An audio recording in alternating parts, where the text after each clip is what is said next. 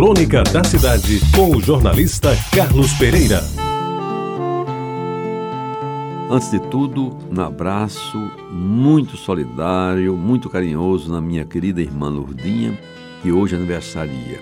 E até em sua homenagem, eu vou falar hoje sobre os suspiros da nossa mãe, da minha mãe, da mãe de Lourdinha também. Meus amigos, a minha mãe era, antes de tudo, uma trabalhadora, no que esta classificação tiver de mais autêntico. Trabalhou sem receber salário a vida inteira. Primeiro para ter os filhos de dois casamentos que aconteceram. E como era comum naquele tempo, com dois irmãos. Morreu o marido e o cunhado, meu pai, tomou o lugar, até para dar conta dos sobrinhos e dos futuros filhos, mantendo-os todos da mesma família. Trabalhou intensamente para criar os filhos, movimentando-se por todos os cantos da casa quarto, sala, cozinha, banheiro e lavanderia, dando conta de tudo, sem ter tido em algum tempo qualquer tipo de empregada. A ajuda que recebeu foi sempre dos filhos, sobretudo das filhas, inclusive e principalmente Lourdinha, que era mais jovem, a caçula. Quando eles começaram a crescer, trabalhou também e o fez de forma corajosa e determinada. Como fiel companheira de meu pai na administração de uma pequena mercearia em Jaguaribe, exatamente na esquina da Rua da Concórdia com a Vasta da Gama, onde eu abri os olhos para este mundo.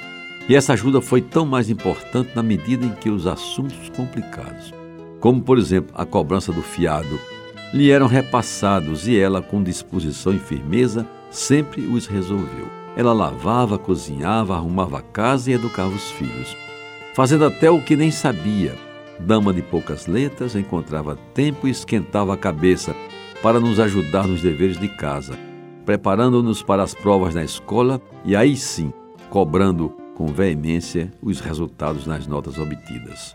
Se amou muito os seus dois maridos, cada um no seu tempo, eu nunca soube, mesmo porque ela jamais deu a nenhum de nós confiança para desvendar estes assuntos. Tão íntimos à época que falar deles era certamente se candidatar a uma contundente admoestação.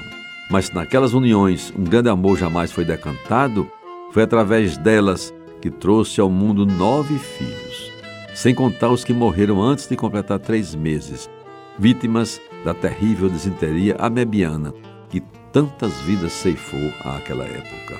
Como eu não posso falar dos seus amores, ouso dizer alguma coisa sobre os seus suspiros. Estes sim, os conheci de perto. Com ela partilhei vários, e também com ela aprendi a gostar cada vez mais deles, os suspiros. E não me refiro a suspiros amorosos, daqueles que a gente aciona quase sem querer, sobretudo quando se lembra ou recorda um inesquecível amor. Nem mesmo a suspiros de desejo, daqueles que a gente recolhe do maior dos nossos íntimos, escolhidos entre o branco do banheiro e o cinzento da massa, que na cabeça produz as melhores e mais coloridas imagens. Falo-lhes isto sim, dos suspiros feitos de clara de ovo, com açúcar, com afeto e uma casquinha de limão. Nada mais do que isso. São aqueles suspiros que, com os mais variados tamanhos e formas, faziam a delícia de um doce que minha mãe não somente sabia fazer como ninguém, mas seguramente era a única guloseima a que ela se dava o direito de comer com gosto, lambendo os beiços, como se diz. Agora, quando já não tenho a minha mãe por perto de mim, Lembro-a de várias formas e em muitos instantes. No dia das mães, no Natal, no São João, no dia dos pais, no dia do seu aniversário, 26 de março, no dia da sua morte e em tantos outros momentos, quando invoco a sua presença, me beneficio de sua ajuda, aliás, nunca negada. Mas há um momento especial em que não consigo deixar de pensar, por inteiro, na velha Dona Amália, batalhadora, corajosa, firme, determinada e pobre, mas lutando com todas as forças e tudo fazendo ao seu alcance para nos encaminhar na vida. É quando, me deliciando com uma colher de pudim de clara, recordo como ela adorava aqueles doces, brancos como a neve, que se desmanchavam na boca. E não me canso de, ainda que sem brilho, haver tentado tecer esta elegia em homenagem aos suspiros da minha mãe.